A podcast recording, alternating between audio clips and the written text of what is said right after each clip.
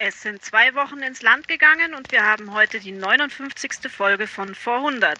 Heute ist der 25.02.2017 und vor 100 Jahren ist der 25.02.1917.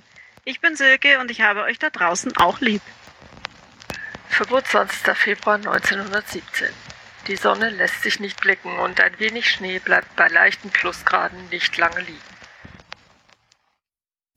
Ja, vielen Dank an Silke und Kirsten für einmal das Intro und die Wetteransage.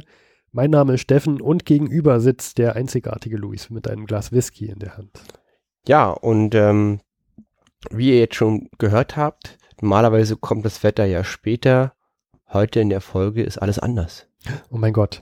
Und ich würde sagen, bevor wir jetzt groß rumschwafeln und erklären, machen wir das doch einfach in den Hausmeisterthemen. Richtig, Hausmeisterthemen Steffens geliebte Eieruhr. Ich äh, liebkose sie jeden Abend. Und äh, die geht, er stellt sie gerade, man hört es, die geht zwei Minuten, weil Podcaster reden sehr gerne über sich selber und wir sind keine Ausnahme. Wir möchten aber über die Themen von vor 100 Jahren berichten, nicht über uns selber und deswegen beschränken wir uns selber auf zwei Minuten. Wobei, Luis, wir nicht minder interessant sind. Das hast, hast du gesagt. Beschwerden bitte at steffen.100.de. So. Fanbriefe bitte an steffen.100.de ebenfalls. Ihr seht, aber ihr seht, es macht Sinn, diese zwei Minuten Grenze ja. einzuführen, weil hm. das könnten wir jetzt ewig so weitermachen. Warum ist heute alles anders, Steffen? Wir haben einen Beitrag in dieser Folge, den wir vor einer Woche aufgenommen haben und auch vor einer Woche, vor einer Woche live gesendet haben, nämlich zu Night of the Pots. Das sind, man kann sich das so vorstellen, das ist ein großes Event, ein Festival der Podcasts, wo 24 Podcaster für jeweils eine halbe Stunde einen Beitrag senden, live. Und das wird dann nochmal aufgenommen und veröffentlicht. Mhm. Ähm, unser Beitrag wurde auch schon veröffentlicht bei der PodWG. Und wir haben das aber auch so aufgenommen, dass wir das in dieser Folge heute auch nochmal mit ähm, verwenden können. Das heißt, im Anschluss kommt nochmal ein Intro und ein Wetter und alles.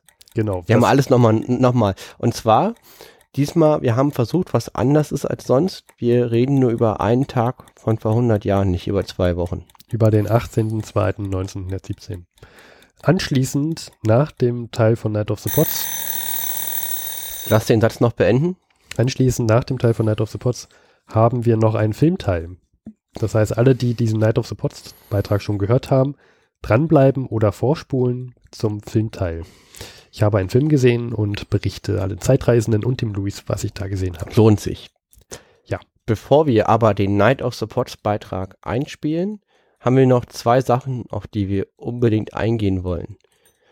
Nummer eins. Der Max hatte in der letzten Folge das Zimmermann-Telegramm vorgelesen. Das war unser Einsprecher. Genau. Grob gesagt ging es darum, dass äh, das Deutsche Reich an die, Mexi also an die Botschaft in Mexiko geschrieben hat. An die deutsche Botschaft die selber? Deutsche Botschaft, dass ähm, demnächst ein U-Boot-Krieg von Deutschland gestartet wird, ein uneingeschränkter. Und das sein könnte, dass die USA das nicht gut finden und in den Krieg eintreten werden. Gegen Deutschland? Gegen Deutschland. Und in dem Fall soll, soll doch bitte die deutsche Botschaft in Mexiko Mexiko überreden, gegen die USA in den Krieg einzutreten. Da, das ist so ungefähr grob gesagt, dieses Telegramm, um das es geht. Und der Max hat uns diesen Einsprecher des Telegramms gemacht und uns gefragt. Und zwar, wir haben doch Krieg. Man muss ja irgendwie diese Nachricht nach Mexiko kriegen. Wie macht man das?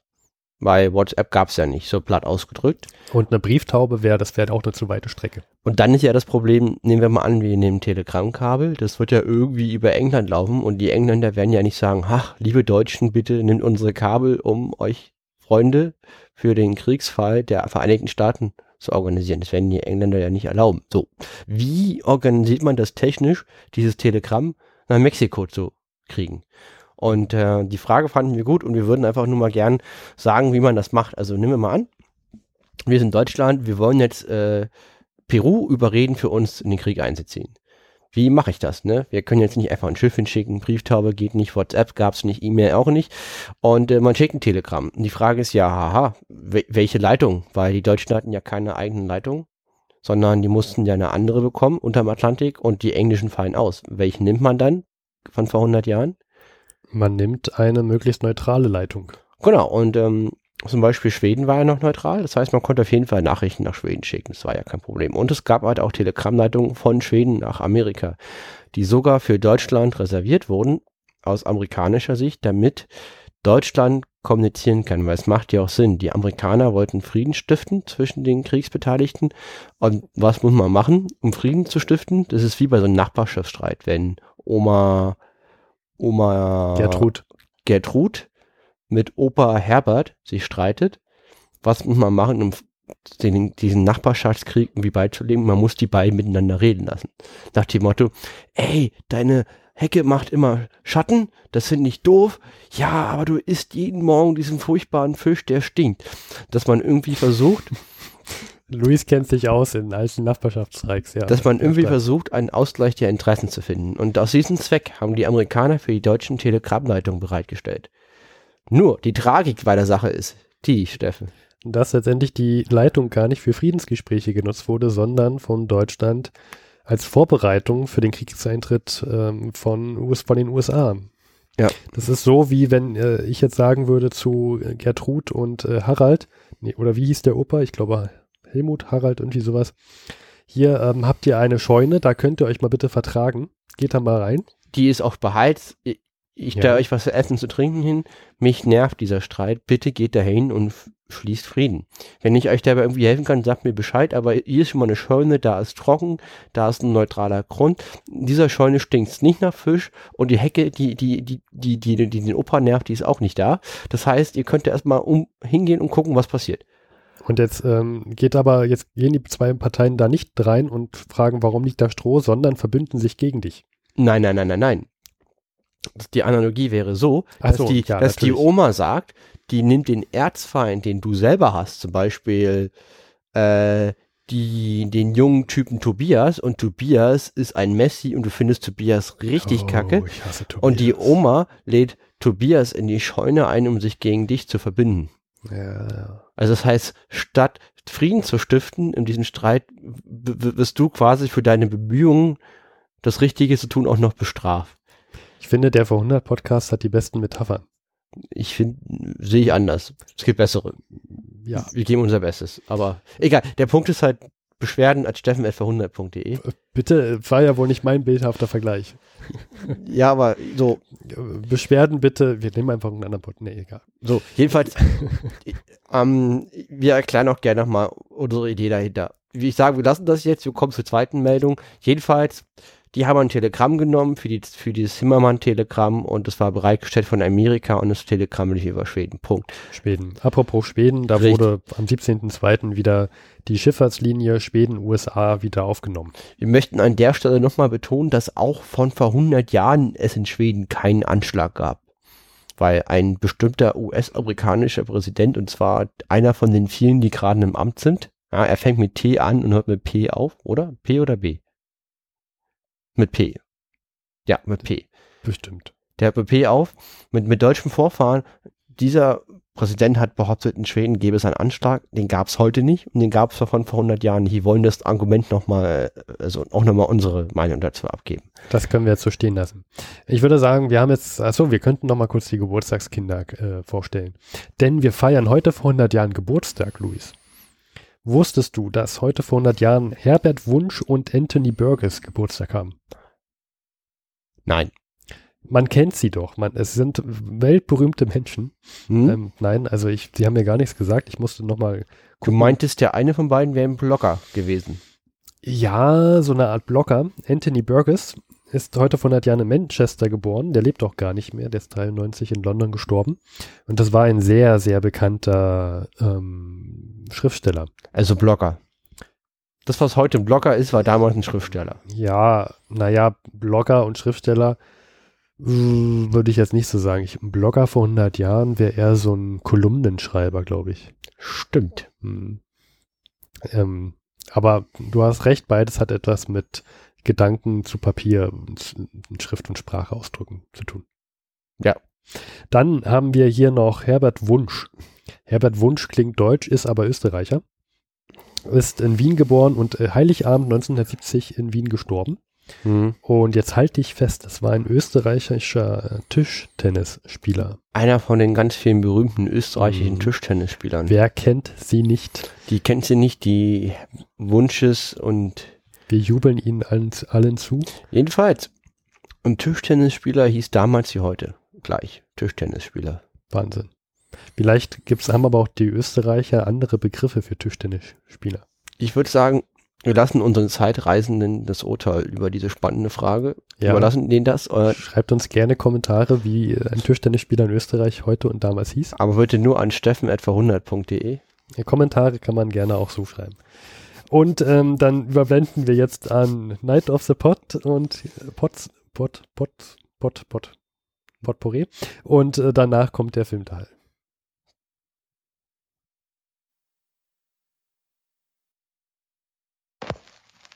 Herzlich willkommen zur Vorhundert Spezialfolge Night of the Pot 2017. Heute ist der 18.02.2017 und vor 100 Jahren war der 18.02.1917. Heute ausnahmsweise nur mit Luis und Steffen. Macht die Ohrwatschel auf. Ja, hallo, hier ist der Luis. Steffen, bist du da? Ich bin da. Hallo Luis. Ja, und wir fühlen uns sehr geehrt, hier bei Night of the Pot dabei sein zu dürfen. Und wir fangen einfach mal an, wer sind wir und kann man das essen, was wir machen? Wir, also ich glaube, Podcast kann man generell nicht so gut essen, aber es ist gut verträglich. Mhm. Und wir sind der Verhundert Podcast und bei uns ist der Name Programm. Wir sind immer 100 Jahre zurück und berichten tagesaktuell über Dinge, die von vor 100 Jahren passieren. Vor 100 Jahren war 1917, da war der Erste Weltkrieg. Und welches Datum haben wir heute? Wir haben heute den 18.02.2017 und vor 100 Jahren. Den 18.02.1917, wie Silke gerade schön angesagt hat im Intro. Vielen Dank, Silke übrigens. Ich glaube, sie hört uns gerade zu. Mhm. Ja, wir begrüßen auch auf der Couch äh, Ayuvo vom damals DM Podcast. Der hört uns heute zu. Genau, damals CM Podcast, schöner Podcast. Ayuvo hat für uns die Einspieler eingesprochen, die gleich folgen werden. Mhm. Nochmal grundsätzlich, was wir machen. Also wir sind immer 100 Jahre zurück, tagesaktuell. Und, und unsere Folgen bestehen normalerweise aus zwei Teilen. Einmal aus Steffen und Luis, wir beide, die ihr gerade hört. Mhm. Und wir berichten aus heutiger Sicht, wir haben, wir leben ja, wie ihr gerade hört, über die Themen von vor 100 Jahren. Und danach betreten wir die Zeitmaschine und lassen Harald und Klodwig sprechen. Ja. Das sind zwei Schweizer Journalisten, die so gelebt haben könnten und Harald und Klodwig, hm, naja gut, sie sind heute zwar nicht da wegen dieser Spezialsendung, Hm. aber sie klingen zufälligerweise immer genauso wie wir, wie Luis und Steffen. Das ist aber nur Zufall. Ja, und äh, die beiden wissen, wie es geht, weil die haben halt damals gelebt und erzählen halt aus ihrer Perspektive so, was Mhm. gerade so abgeht, wie die Lebensmittel teurer Mhm. werden und wie es halt ist, durch ein Land des Krieges zu reisen. Und ganz bevor das anfängt, haben wir immer unsere Hausmeisterthemen, wo wir über uns selber sprechen. Da Podcaster, wie ich finde, aber sehr gut über sich selber sprechen können, haben wir uns eine Zwangsmaßnahme aufgelegt, die darin besteht, Steffen. Die darin besteht, dass wir uns beschränken auf zwei Minuten. Und dafür haben wir die Eieruhr, die ich jetzt starte, für zwei Minuten ticken und wir reden dann über uns selber und dann geht die eigentliche Folge los. Starte die Eieruhr. Ja, Luis, wir sitzen heute hier bei dir, Hm? trinken auch schön Whisky. Welchen Whisky haben wir denn? Wir haben einen Clan Livet, zwölf Jahre alt, First Fill. Der Ayuvo hat uns erklärt, First Fill ist so die erste Füllung für ein neues Fass. Der schmeckt immer besonders holzig. Und ich muss sagen, dieser Schotte ist äh, sehr, sehr angenehm. Prost, Luis. Prost.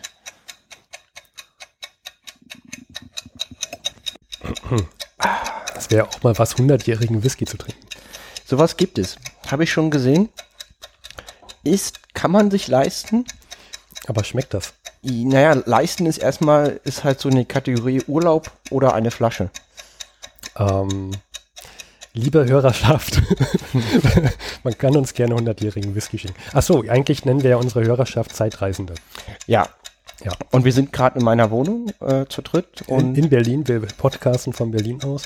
Beziehungsweise, Luis, bist du manchmal ähm, unterwegs und dann müssen wir über das Neuland skypen oder mumbeln oder Teamspeaken.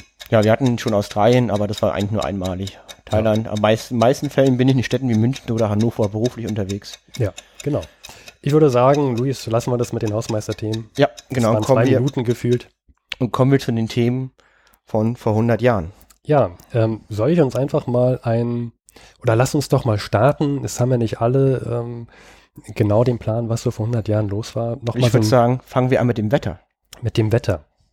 Gut, Luis, gib uns das Wetter von vor 100 Jahren. Ja, immer aktuell frisch, 100 Jahre alt das Wetter. Und zwar, wir hatten vor 100 Jahren in Berlin null Sonnenstunden und eine Tagesmitteltemperatur von minus 0,8 Grad. Und es hat geregnet. Niederschlag 5 Millimeter. Das bedeutet leichtes Nieseln, minus 0,1 Grad und keine Sonne. Das ist doch relativ ähnlich von dem, was wir jetzt haben. Ja, Aber das ist sehr trostlos. ja, also da muss man ehrlich sagen. Gut, ähm, übrigens vor 100 Jahren war auch das politische Wetter sehr, sehr, sehr trüb. Das war jetzt eine goldene Überleitung, oder? Wahnsinn. Ähm, wollen wir vielleicht mal so einen kleinen Überblick geben, wer denn, also vor 100 Jahren hatten wir Erster Weltkrieg, wer denn mit wem gegen wen, wer da so alles in diesem äh, Buttelkasten war und sich gegenseitig mit Sand beworfen hat? Ja, fangen wir einfach mal an. Ne? Wir haben die Mittelmächte und die Alliierten. Mhm. Ich würde sagen, wir nehmen erst den Block der Mittelmächte. Es kämpfen Deutschland, Österreich, Ungarn Türkei, und ähm, Bulgarien. ja. Und haben wir dann noch jemanden großen? Nö. Das war es eigentlich so von den nennenswerten Mittelmächten. Genau, von den Alliierten, Die kämpfen unter anderem gegen England, Großbritannien, Frankreich, Frankreich, genau. Russland. Man kann, noch Russland. Man kann auch sagen Belgien, wobei die besetzt sind. die sind besetzt. Da gibt es nur eine Exil- Exilregierung in England von vor 100 Jahren. Ha- Serbien auch schon besetzt. Da gibt es eine. Exilregierung. Ich glaube, die ist entweder in Griechenland oder in in England. Griechenland. In Griechenland Mhm. ist die gerade von vor 100 Jahren. Serbien ist besetzt. Rumänien war auch dabei, ist aber auch schon Besetzt. besetzt. Das, die, Ja, die sind schon raus. wer nicht dabei ist, äh, ist, sind die USA. Richtig, sehr entscheidend. Die sind noch nicht dabei. Wobei wir das gerade, wie soll ich sagen, am Köcheln ist. Ja, es ist ein Umbruch. Schlagwort ist uneingeschränkter U-Boot-Krieg. Ja, Dazu haben wir einen Beitrag vorbereitet. Dank Ayuvo, der hat den uns eingesprochen. genau. Und zwar haben wir eine Meldung im Berliner Tageblatt gefunden, heute vor 100 Jahren. Also zum Verständnis, Die Vermietung spanischer Schiffe an England. Telegramm unseres Korrespondenten. Genf, 17. Februar. Lyoner Blätter melden in Bestätigung der schon veröffentlichten Meldung die Redaktion aus Madrid. Die spanischen Schiffsräder seien gewillt, England ihre Schiffe zu vermieten. Vorausgesetzt, dass die englische Regierung für einen Ersatz für jedes versenkte spanische Schiff, die Schiffe sollen unter spanischer Flagge segeln, sorgen werde. Punkt. Gut. Also, wir haben ja eine Zeitungsmeldung.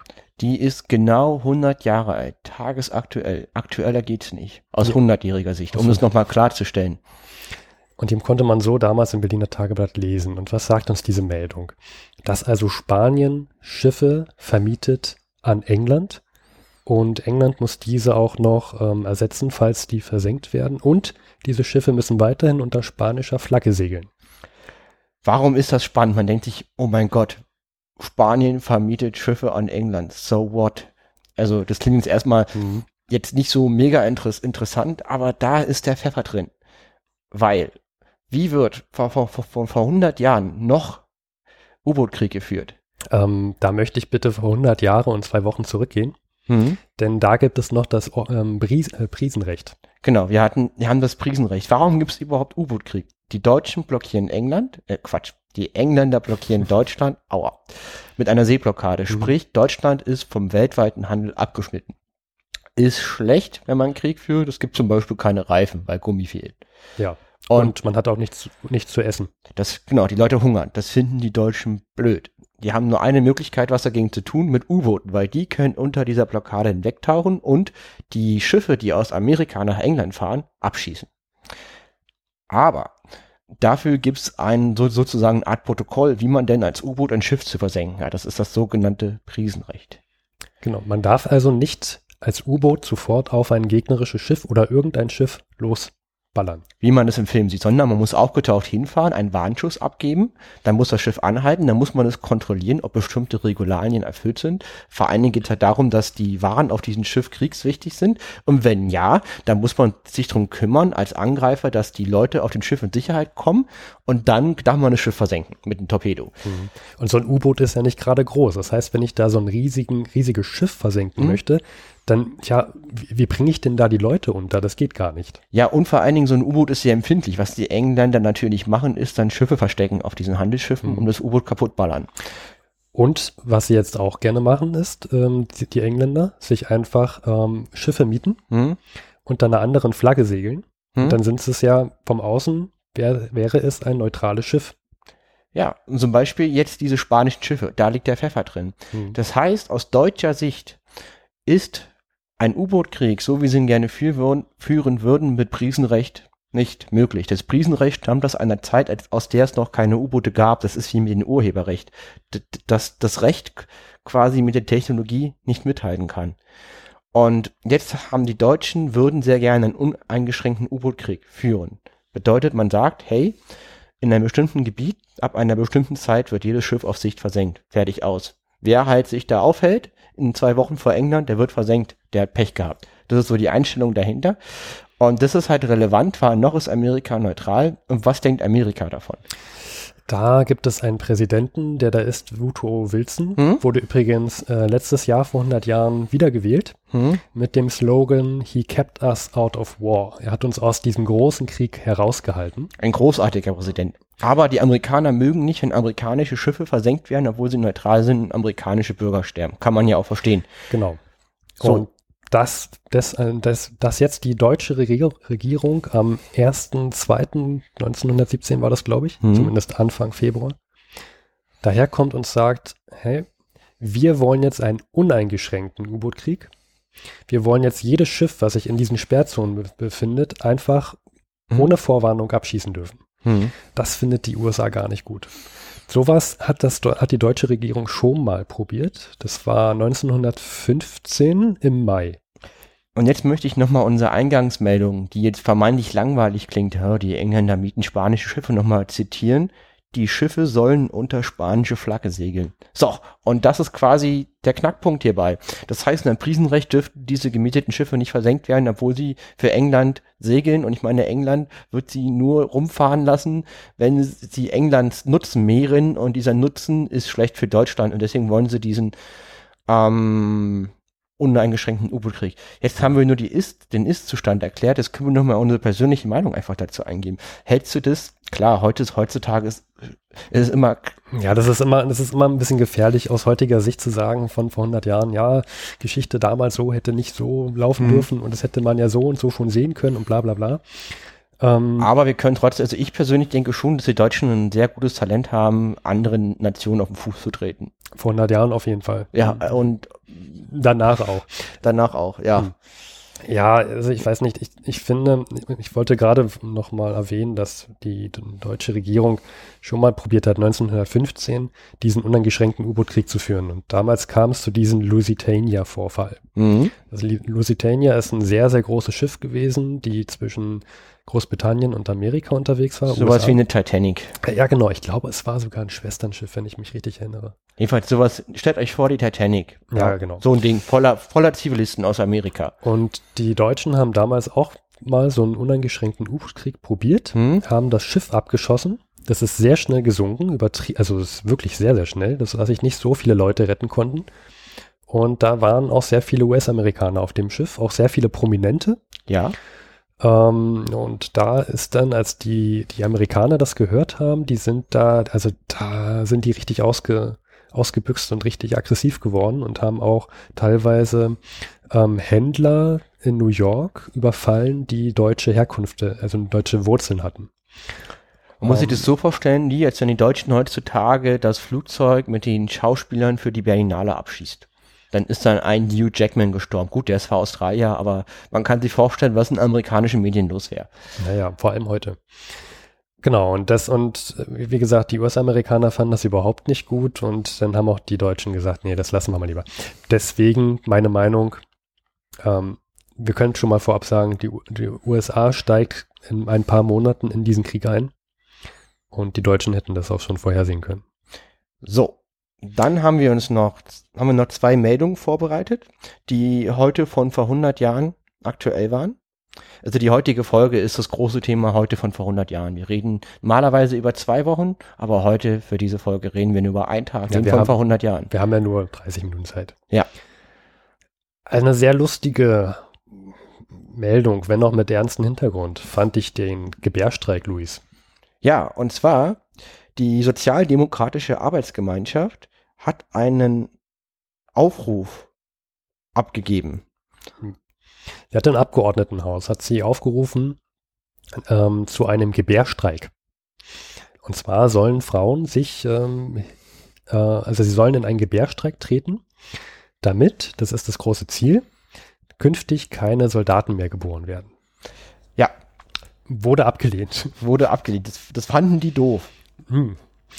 Das wollen wir auch gar nicht so groß weiter ausführen, aber ich, ich fand einfach mal die Meldung mal sehr lustig. Wir finden es lustig. Gebärstreik ist eine tolle Idee. Mal- Mal eine andere Form des Streiks. Hm.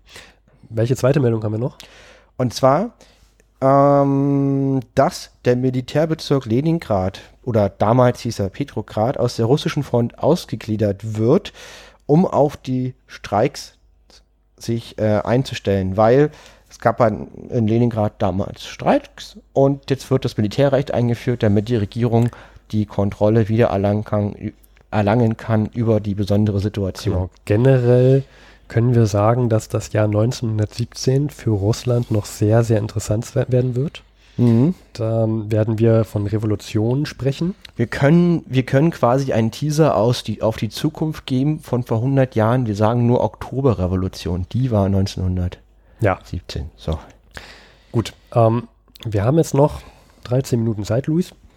Wollen wir mal. Wir, Wir hatten noch eine Meldung. Vor 100 Jahren ist jemand Oh. gestorben. Und zwar der Großadmiral von Österreich-Ungarn. Ja, von vor 100 Jahren hatte Österreich-Ungarn eine eigene Flotte. die, die hatten, glaube ich, auch nur einen Hafen am Mittelmeer oder so, ne? Ja, die hatten so ein kleines Zipfel in Norditalien an der Grenze zur, jetzt darf ich mich das Land nicht verwechseln, Slowenien. Wir haben übrigens vorhin, als wir aufgezählt haben, wer gegen wen, haben wir vergessen zu sagen, dass Italien Hm. auf Seiten der Entente stehen. Ja, das stimmt wohl. Hm.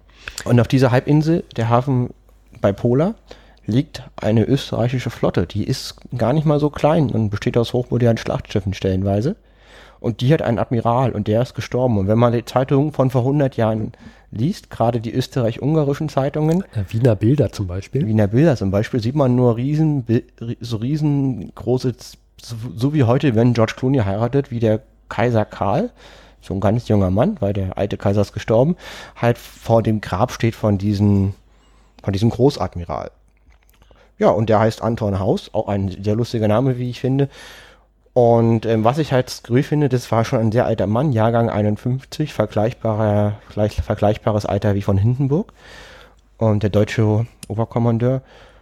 Und, und was ich halt skurril finde, da sterben je, die, jeden Tag mehrere hundert Soldaten, stellenweise noch mehr. Ähm, allein in Österreich-Ungarn und war ein alter Mann an Lungenentzündung gestorben ist. Das Mhm. wird dann in allen Zeitungen breitgetreten. Also sehr interessant. Aber der, der war damals halt wichtig und die Leute hat das interessiert und die haben halt halt Anteil, ist Anteil halt genommen. Promi. Das ist halt wie wenn heute ein Promi sterben würde. Genau, das auch die halt- ganzen Zeitungen wären voll. Äh, Michael Jackson wäre gestorben. Hm. Er vielleicht nicht so berühmt, aber Das so war halt damals Anton Haus. Ja. ja. Gut.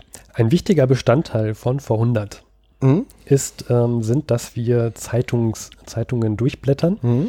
und uns Werbung raussuchen. Mhm. Und da haben wir uns diesmal auch von Stefan Werbung einsprechen lassen. Unter anderem, das war auch auf einer, Werbeze auf einer Werbeseite Mhm. eine Kontaktanzeige. Wir möchten nochmal erwähnen, die Werbung ist natürlich auch 100 Jahre alt, weil A, wir können nicht anders und B, auch wir müssen Geld verdienen. Es tut uns leid. Ja, komischerweise landet von der Werbung nicht ein Cent bei uns. Wir verstehen es auch nicht, Das ja. ist seltsam. Die folgende Kontaktanzeige haben wir im Berliner Tageblatt gefunden, heute vor 100 Jahren. Werbung, Bekanntschaften. Herr, 25 Jahre, 1,76 groß, angenehme Erscheinung, Drogist und Chemiker, kaufmännisch gut durchgebildet, sucht Lebensgefährtin, nicht über 25, evangelisch, mit wirklicher Herzensbildung, sanfter Wesensart, sonniger Weltanschauung.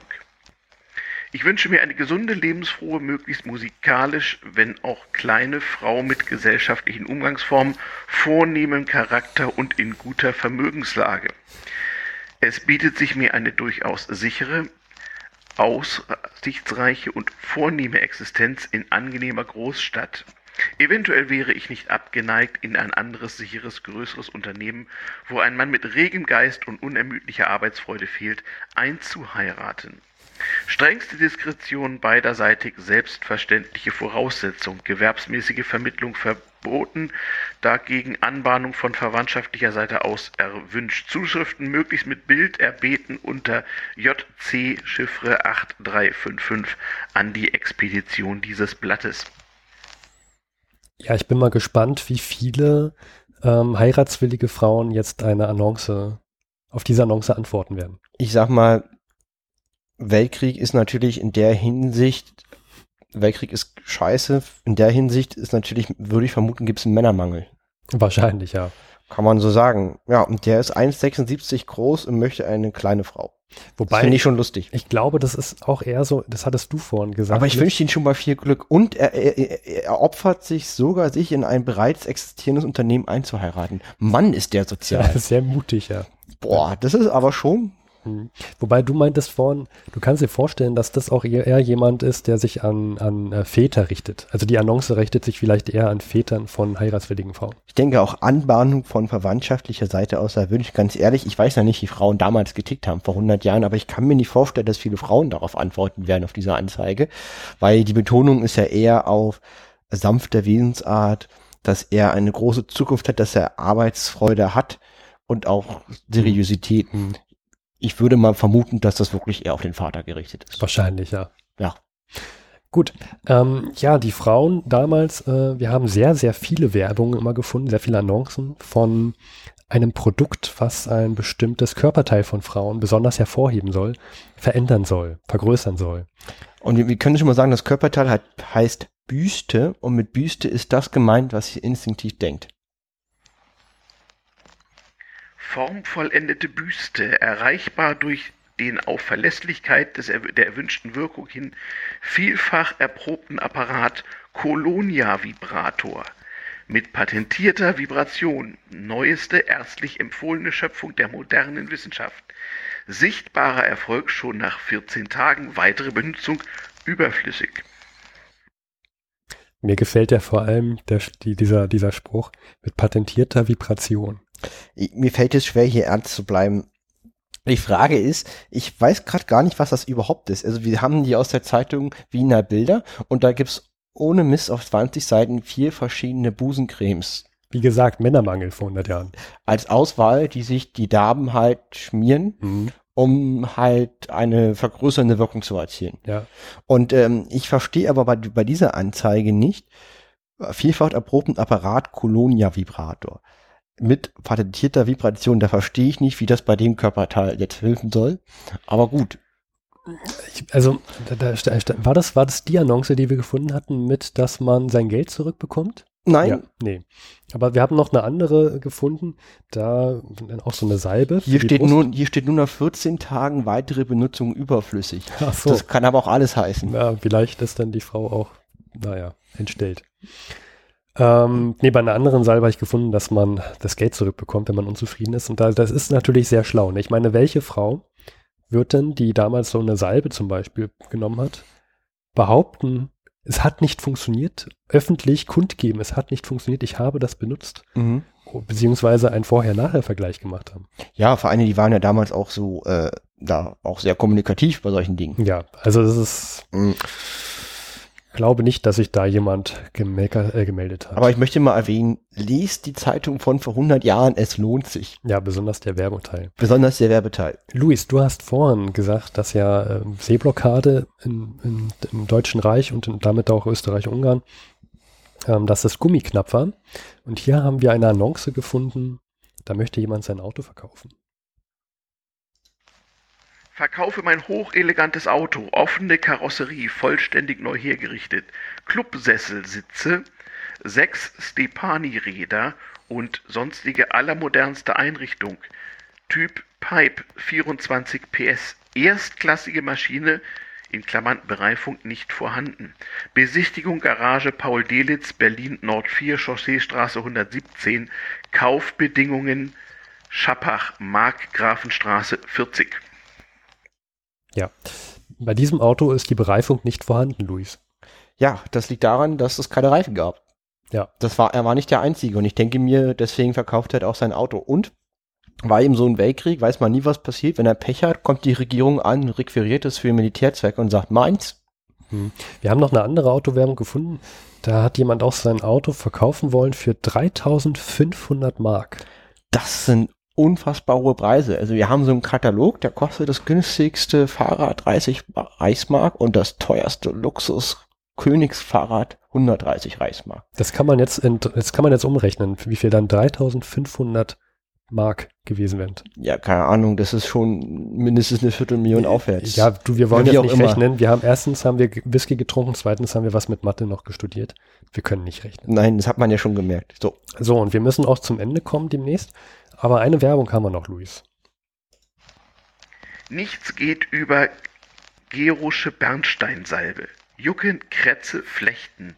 Hautkrankheiten, alte Wunden beseitigt sicher Bernsteinsalbe. Schmutzt nicht, zieht schnell ein, ist vollkommen geruchlos. Kleiner Tiegel drei Kronen, großer Tiegel fünf Kronen. Familienpackung neun Kronen nebst Gebrauchsanweisung.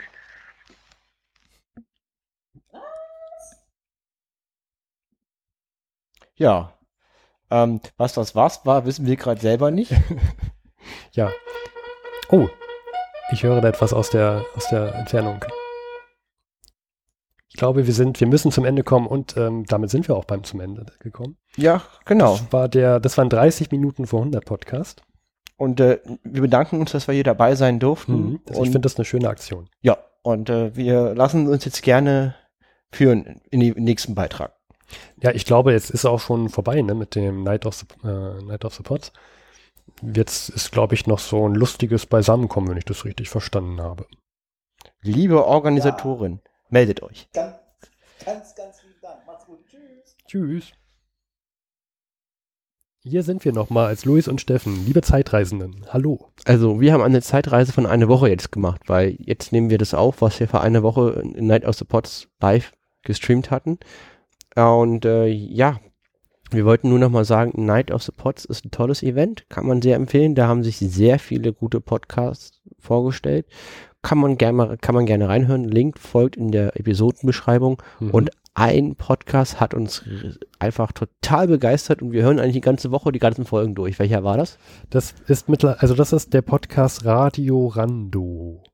Und Radio Rando, finde ich, ist eher ein Hörspiel. Ja, und wir finden den so gut, dass wir sagen, von denen können wir uns was abgucken und echt was lernen. Ja, also ich habe angefangen, am, ich glaube am Mittwoch den Podcast zu hören oder am Dienstag, habe sofort fünf Folgen durchgehört und am nächsten Tag nochmal drei Folgen. Genau, weil ich habe alle 24 Podcasts mal reingehört. Als ich auf dem, am, ich war wieder mal Montag im Zug, bin auf Arbeit gefahren nach Hannover und hab halt von Berlin und hab halt dann alle Folgen mal reingehört und hab dann Steffen gleich geschrieben. Radio Rando, Radio Rando, hör es dir an, es ist gut. Und Steffen hat es gemacht und wir finden beide es Mhm. großartig. Ja, wo, wobei ich den Tipp schon vorher bekommen habe von Ulrike vom Exponiert-Podcast, denn sie hatte auch mal, jetzt ich glaube in der zweiten Staffel, eine, eine ähm, Sprecherrolle. Hm? Ja, wir finden es gut und wir können fast sagen, es ist ein Vorbild für uns, wo wir sagen, da können wir uns noch eine Scheibe abschneiden. So, jetzt haben wir aber genug ähm, gebauchpinselt, jetzt äh, folgt noch der Filmteil von uns. Der vor 100 Filmteil. Heute stärker als die Nacht. Hallo Steffen, Hallo Luis. du hast einen Film geguckt. Ja, das war ja früher immer deine Aufgabe. Ähm, diesmal habe ich einen Film geguckt. Und zwar, das haben wir in der letzten Folge schon erwähnt, dass es ja ein Geburtstagskind gab. Ähm, welches Datum hatten wir? Den 11.2. Und da ist geboren ähm, jemand namens Wilhelm Koch Hoge. Genau, Das- und der hat Das war ein ganz bekannter DDR-Filmstar, kann man sagen. hm, Und ich habe mir mal einen Film von ihm angesehen, der wohl sehr berühmt war und der nennt sich Stärker als die Nacht. Ein wunderschöner Titel, Stärker als die Nacht. Ja, jetzt, also du weißt nicht, worum es geht. Ähm, was denkst du? Stärker als die Nacht? Wa- Was, was wird es wohl sein? Ein geheimnisvoller sozialistischer Arbeiterheld, Assassine, kämpft für das Gute des Kommunismus gegen böse Kapitalisten und rettet die Welt vor dem Weltuntergang. Nachts. Noch Ta- stärker als die Nacht. Tausche Kapitalisten durch Nazis. Also ein sozialistischer Arbeiterheld. Typ. Genau. Gewinnt gegen Nazis. Hey, Genau. das war jetzt wirklich beraten. Das ist aber, also tausche, wie gesagt, Kapitalisten gegen Nazis und dann hast du es. Es ist, der Film ist von 1954 Mhm. und ähm, ist in Schwarz-Weiß komplett. Mhm. Fängt erstmal damit an, man sieht eine idyllische Landschaft und ein Sprecher sagt Deutschland 1933. Gut. Oh, Ist ein wichtiges Jahr. genau, und das ist auch genau diese Anfangsszene, dass jemand reingestürmt kommt in die äh, Parteizentrale der KPD Mhm. und sagt, habt ihr schon gehört, Hitler ist Reichskanzler geworden. Mhm.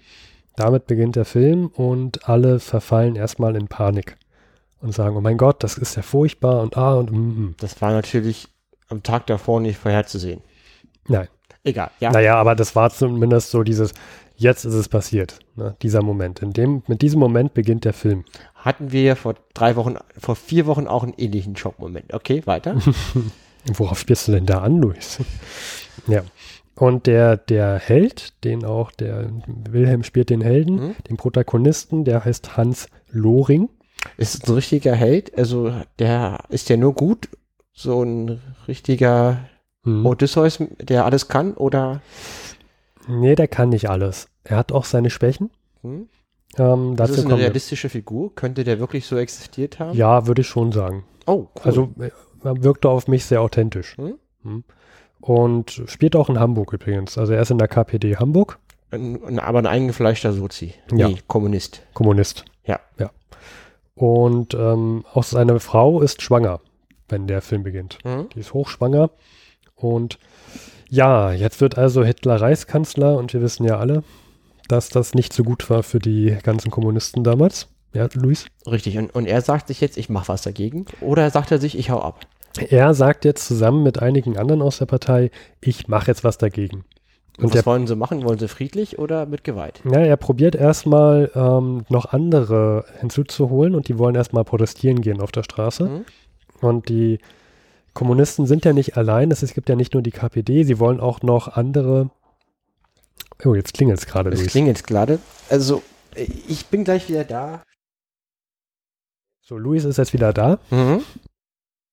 Ähm, wir begrüßen Philipp. Hallo Philipp. Hallo Philipp. Du bist jetzt auf der Aufnahme, Philipp. Gutes Timing, aber alles gut. Ja. Ähm, genau, kommen wir zurück zum Film. Ich war stehen geblieben bei, dass ja jetzt der Hans Lohning, der möchte jetzt dagegen protestieren, er möchte auf die Straße gehen, aber das natürlich nicht allein. Mhm. Er sucht sich jetzt Verbündete nicht nur aus der KPD, sondern auch noch in anderen Parteien. Unter anderem, das wird dann richtig gesagt, auch SPD. Mhm. Aber die SPD möchte nicht, das ist, äh, das ist denen zu heiß. Die, die, die kneifen, die ziehen den Schwanz ein. Ähm, sind die wirklich, werden die als feige dargestellt oder als Der Zuschauer, der Zuschauer kriegt den Eindruck, dass sie als feige dargestellt werden. Mhm. Dass sie sich nicht trauen, auf die Straße zu gehen. Nur der Eingefleischte aus der KPD. Nur die KPT, das sind quasi die Guten. Das sind die Guten. Äh, Ist der Film eher gegen die Nazis gerichtet oder eher gegen die Sozialdemokraten? Der Film ist eindeutig, ge eindeutig gegen Nazis gerichtet, macht aber den Eindruck, dass nur die KPD die einzig wahre Ka ähm, Partei damals war. Aha, die, die einzigen wirklich, die aufgestanden sind. Mhm. Die SPD hat ja- auch einen ähnlichen Anspruch. Und genau, diesen, diesen Eindruck machen die damals. Jedenfalls geht also nur, gehen nur die KPD-Anhänger auf den Straßen, protestieren Mhm. und so weiter. Und es gibt auch Prügeleien und äh, Schusswechsel und so weiter. Aber das sind alles nur so ein Zeitraum von fünf Minuten, den ich dir jetzt gerade Mhm. erzähle. Ne? Das ist also nicht so wirklich das, worum es jetzt in diesem Film geht. Wir waren jetzt aber da, die Kommunisten als aufrechte Kämpfer gegen das neuere Regime unter, Regime unter Hitler geht auf die Straße und möchte was dagegen tun. Okay? Genau. Und nur die KPD war mutig genug. Hm? Und ähm, es kommt dann auch zum Reichstagsbrand und massenhaft äh, von massenhaft Kommunisten werden verhaftet. Wegen den Notstandsgesetzen, Ja. die Hitler damals genutzt hat, um seine Befugnisse extrem zu erweitern. Mhm. Und die KPD sagt sich, jetzt, jetzt erst recht, jetzt müssen wir nochmal hier ordentlich eine Aktion starten und die fangen an, Flugblätter zu drucken. Hm? Und haben sich groß abgesprochen, um die Uhrzeit, ich habe jetzt die Uhrzeit vergessen, sagen wir mal äh, 15 Uhr, Hm? wer, wird jeder Flugblätter aus, aus, seinem, aus seinem Fenster schmeißen. Hm? Und zwar ist es eine, so eine Uhrzeit, wenn so alle, alle Arbeiter gerade von, von der Arbeit nach Hause gehen oder zur Mittagspause. irgendwie so. Privatwohnung?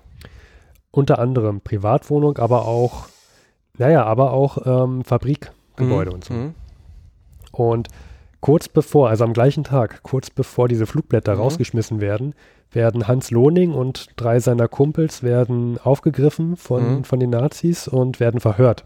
Die wissen, dass die Flugblätter rausschmeißen wollen, wissen aber nicht wann und wo. Mhm. Und also sie wissen auch nicht, dass es an dem Tag passieren soll. Mhm. Und sagen wir mal jetzt 15 Uhr. Und die werden halt mehrmals, also mehrmals verprügelt, immer wieder zum, zum Verhör geschleppt an dem Tag und immer gefragt, wann und wo sind diese Flugblätter? Mhm. Wann ist diese Aktion? Und du siehst halt immer, wie die auf die Uhr gucken und nichts sagen und dann wieder weggeschleppt werden. Und dann in der nächsten Szene haben sie noch ein dickeres Auge und eine dickere Lippe und so weiter. Mhm. Ja, jedenfalls startet die, die Aktion mit den Flugblättern erfolgreich Mhm. und äh, Hans Lohning und seine Kumpane kommen ins KZ Mhm. und bleiben dort uh, ähm, sieben Jahre. Das ist nicht wenig. Das ist nicht Wie wenig. kommen sie wieder raus? Legal oder illegal? Ja, ich, na, War eigentlich, haben die so, so Leute ungern wieder raus, rausgelassen. So ein KZ war eigentlich immer ein One-Way-Ticket, würde man sagen. also das, der Moment, ähm, sieben Jahre, Mhm. mittlerweile hat schon der Zweite Weltkrieg 39 wäre das dann? Na, 33 hat, hat der Film angefangen, sieben Jahre, wäre 40. Mathematik, genau. Mhm. Hm? Ja? Ist ja nicht so, dass wir was mit Mathematik studiert hätten, Luis. Nein. Und ähm, während er im KZ ist, kommt eine neue Szene. Man sieht auch wieder eine Landschaft, Hm? total zerstört, Panzer fahren drüber und es kommt wieder die Sprecherstimme Deutschland. Hm? Das Ab- gibt es noch ein paar Mal. Aber 1940 war Deutschland noch gar nicht so kaputt. Das kam Nee, ähm, damit wollen sie, also gut, den Krieg, auf den Krieg, gegen- okay. auf gut, den ja. Krieg, Hm? genau. Und äh, mittlerweile ist auch Hans Sohn geboren. Hm? Der ist irgendwie geboren, am gleichen Tag kam Hans ins KZ, irgendwie sowas war das. Also der war sieben Jahre alt. Ja, genau. Fertig, ja. Hm? Fertig. Und dann wird ähm, Hans entlassen tatsächlich. Aha. Hm, Der wird, ein, ja genau, er hat seine Haftstrafe abgesessen, wird gesagt, er, äh, er kommt jetzt frei. Hm. Und bei der Freilassung, Ja, Ich glaube, am Anfang war das noch ganz, ganz so krass. In 1933 war das ja erst ein Entstehen dieses System und kann sein, dass auch Leute wieder rauskamen. Das weiß ich jetzt ehrlich gesagt gerade gar nicht. das weiß ich nicht.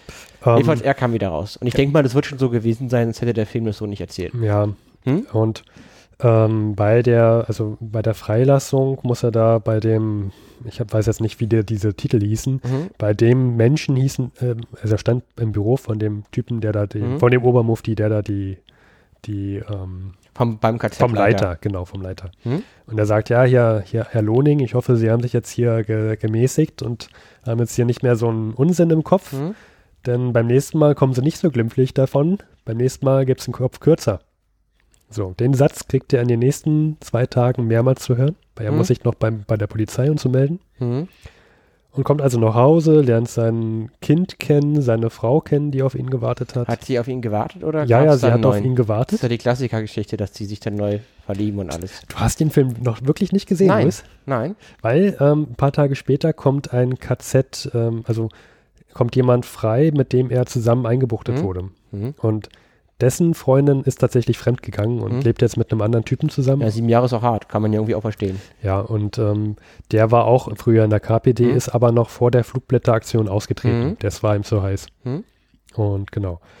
Ja, mittlerweile Hans ist jetzt auch gemäßigt. Mhm. Er traut sich jetzt nicht mehr so wirklich, sucht einen Job, geht Mhm. arbeiten und ähm, versucht erstmal über die Runden zu kommen, nicht auffällig zu werden. Und ähm, ich glaube, das hat ihn ganz schön gezeichnet.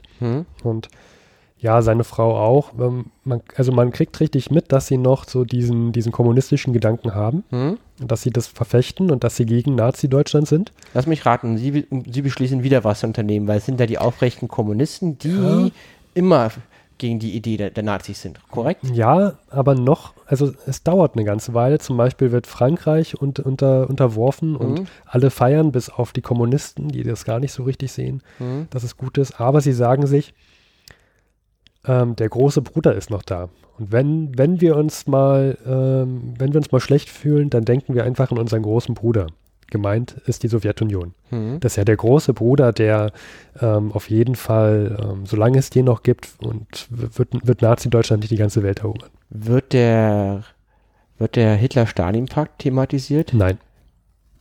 Okay, es gab ja den Pakt, ich glaube, der heißt etwas anderes, Ribbentrop-Molotow-Pakt, meine ich, Ja, der Wo- war auch geheim. wo auch Osteuropa aufgeteilt wurde. Na gut, aber es ist schon bekannt, dass Stalin, nee, aber der war dann nicht mehr geheim nach dem Polenfeldzug, weil Stalin hat ja Polen auch angegriffen und sich die Hälfte genommen.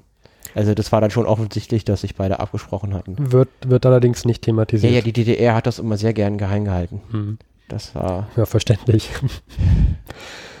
genau. Und jetzt wird aber dann doch die Sowjetunion angegriffen Hm? von Nazi-Deutschland. Hm? Und jetzt Hans Lohning und seine Freunde merken, wir müssen jetzt was tun. Wir müssen jetzt die KPD wieder auferleben, auf, auferleben lassen Hm? und müssen auch wieder das mächtigste Instrument, das es damals gibt, auferleben lassen, nämlich wieder Flugblätter. Flugblätter machen. Aber das klingt heute ein bisschen lächerlich. Das ist, ich denke mal an Leute, die Werbung verteilen, aber ich sag nur Bruder Scholl, Geschwister Scholl. Das war halt ja, Ja. Andere, war schon gefährlich.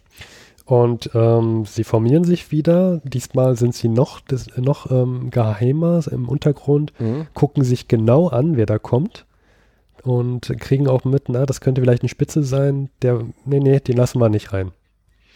Und ähm, dann gibt es noch so eine ganz interessante Szene. Erst nachdem er jetzt anfängt, wieder im Untergrund zu arbeiten, ähm, sieht man ihn auch mal im Urlaub mit seiner Frau und seinem Sohn Mhm. und Sonnenschein an der Ostseeküste und beide sind, alle sind total happy, bis auf die Frau, die sagt, ah, ich weiß nicht, was das mit was die Zukunft bringen soll und Hans Lohning weiß aber, der kommunistische Gedanke wird siegen, es wird eine strahlende Zukunft geben über Deutschland und ähm, alle werden Friede, Freude, Eierkuchen total happy sein. Mhm. So, Aha, ja. mhm. Können wir uns alle denken, dass dieser Film voller Propaganda stinkt. Der Pathos. Ja, aber das hat wieder dieses, das zieht sich durch den ganzen Film. Die Aber das, KPD, das klingt bis jetzt verhältnismäßig realistisch. ja, ja, ja, also den, klar, aber diesen Film zu machen und dieses zu sagen, das, das stinkt schon so ein bisschen danach so, ja, die KPD wusste von Anfang an, was gut ist und was nicht und konnte die Zukunft korrekt vorhersehen. Das waren die einzigen Aufrechten. Ja, die einzigen. Die einzigen. Genau, und ähm, dann kommt wieder eine Einblende. Mhm. Man sieht kaputte Städte und ein Sprecher sagt Deutschland. Mhm. Es ist immer noch Krieg. Ähm, mittlerweile gibt es aber, die Nazis geben sich mehr Mühe, diese, diese Hamburger Zelle zu finden, die Mhm. mittlerweile ganz bekannt ist. Und sogar ihre, die Flugblätter werden sogar an der Front Mhm. gelesen. Und ja, sie werden verraten, Mhm. komischerweise durch genau denjenigen. Dessen Freundin. Äh, genau. Macht Sinn. Also, also nee, nee, nicht dessen Freundin fremdgegangen ist, sondern von dem Lover der Freundin. oh. Mhm. Weil er selber wurde nämlich als, als Kommunist äh, verdächtigt und, und dann hat er gesagt, nee, ich habe nichts zu tun, aber ich weiß, dass hier die anderen, die haben eine Zelle und ich weiß, wo die sind. Die so. wollen ihn auch aus dem Weg haben, um die, um die Perle wahrscheinlich für sich zu haben. Nee, das nicht. Er will einfach seine eigene Haut retten, weil die Nazis ihn sonst verknacken wollen und hinrichten. Mhm. Und dann hat er halt die anderen verraten. Mhm. Und tatsächlich werden Hans und seine Freunde äh, verhaftet. Mhm. Und normalerweise ist ja so Kopf ab. Sie werden, es ist kurz vor, vor Kriegsende, Mhm.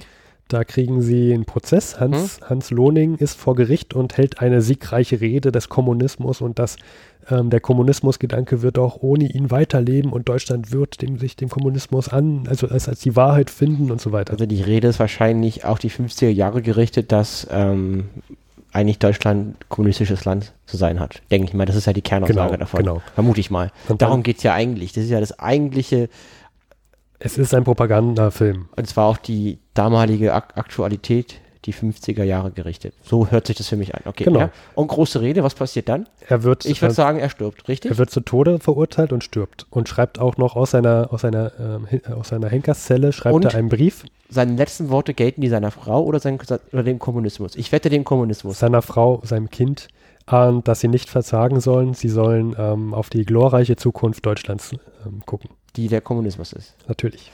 Ah, so Ja, Steffen, jetzt also- hast du erzählt, wie der, was der Film erzählt. Wie ist denn deine persönliche Meinung?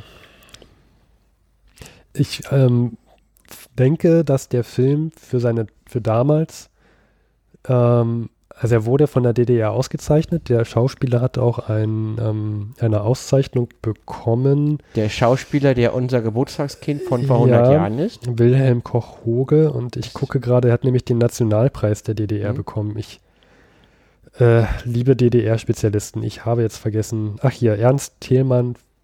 Ach Quatsch. Ich weiß gerade nicht, Er hat wie er einen heißt. Preis bekommen. Aber das ist ein sehr, es ist der Preis, den man überhaupt Ja, gut, bekommen okay, er hat den Preis bekommen. So. Genau. Und also ich würde ihn nicht nochmal gucken, wollen. Er ist Mhm. in Schwarz-Weiß komplett, das stört ja eigentlich nicht.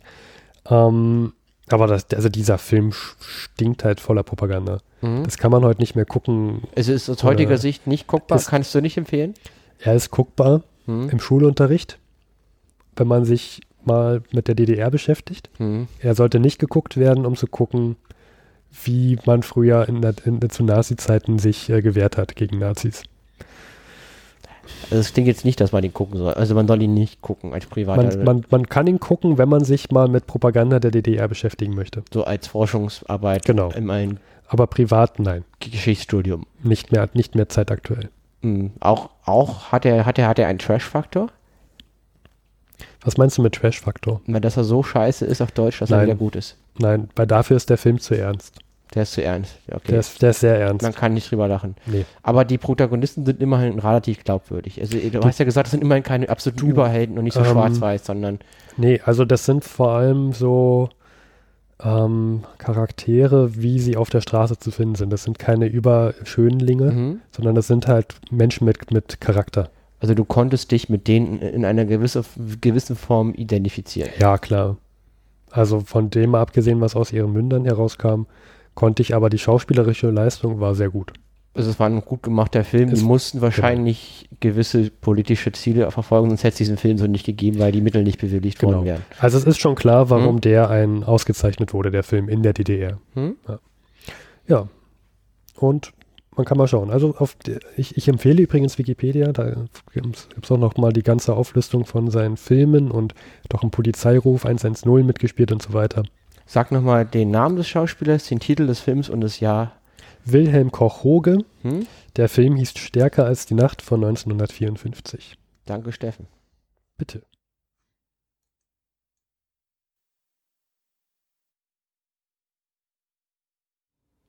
Und zum Schluss sind wir nochmal Luis und Steffen, danke fürs Zuhören.